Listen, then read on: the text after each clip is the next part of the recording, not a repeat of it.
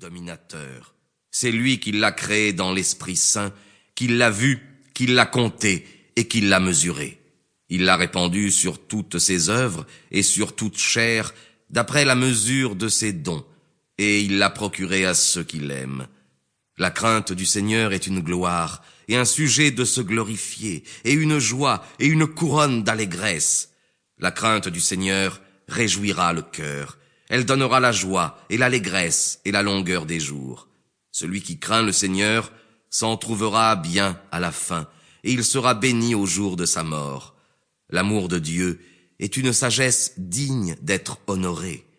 Ceux à qui elle se découvre l'aiment aussitôt qu'ils l'ont vue et qu'ils ont reconnu ses merveilles.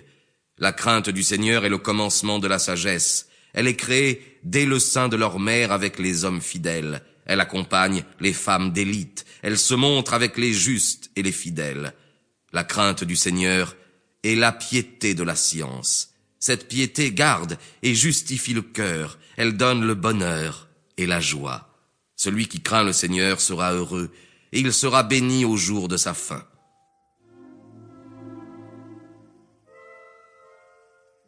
La crainte de Dieu est la plénitude de la sagesse, et cette plénitude se manifeste par ses fruits. Elle comble la maison entière des sages de ses produits, et leur grenier de ses trésors. La crainte du Seigneur est la couronne de la sagesse. Elle donne la plénitude de la paix et les fruits du salut. Elle voit la sagesse et elle la mesure. L'une et l'autre est un don de Dieu. La sagesse répand la science et la lumière de la prudence, et elle exalte la gloire de ceux qui lui sont attachés.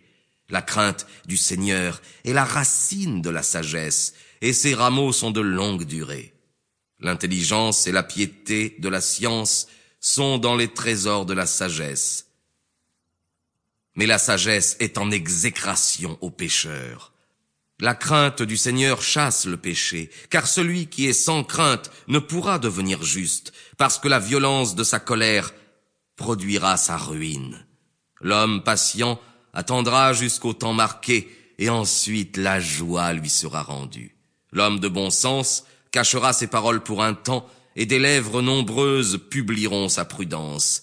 Dans les trésors de la sagesse sont les règles de la science, mais le culte de Dieu est en exécration aux pécheurs.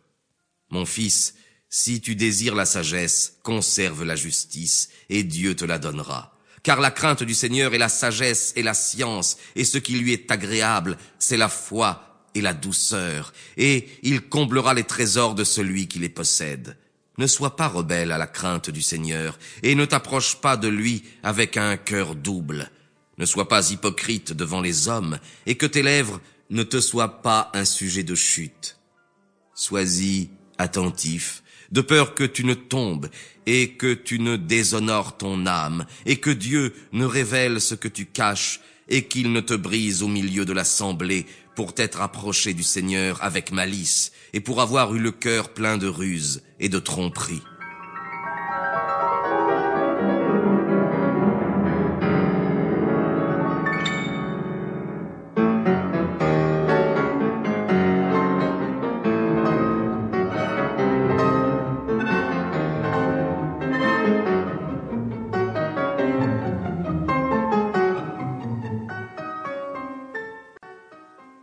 Fils, lorsque tu entreras au service de Dieu, demeure ferme dans la justice et dans la crainte, et prépare ton âme à la tentation.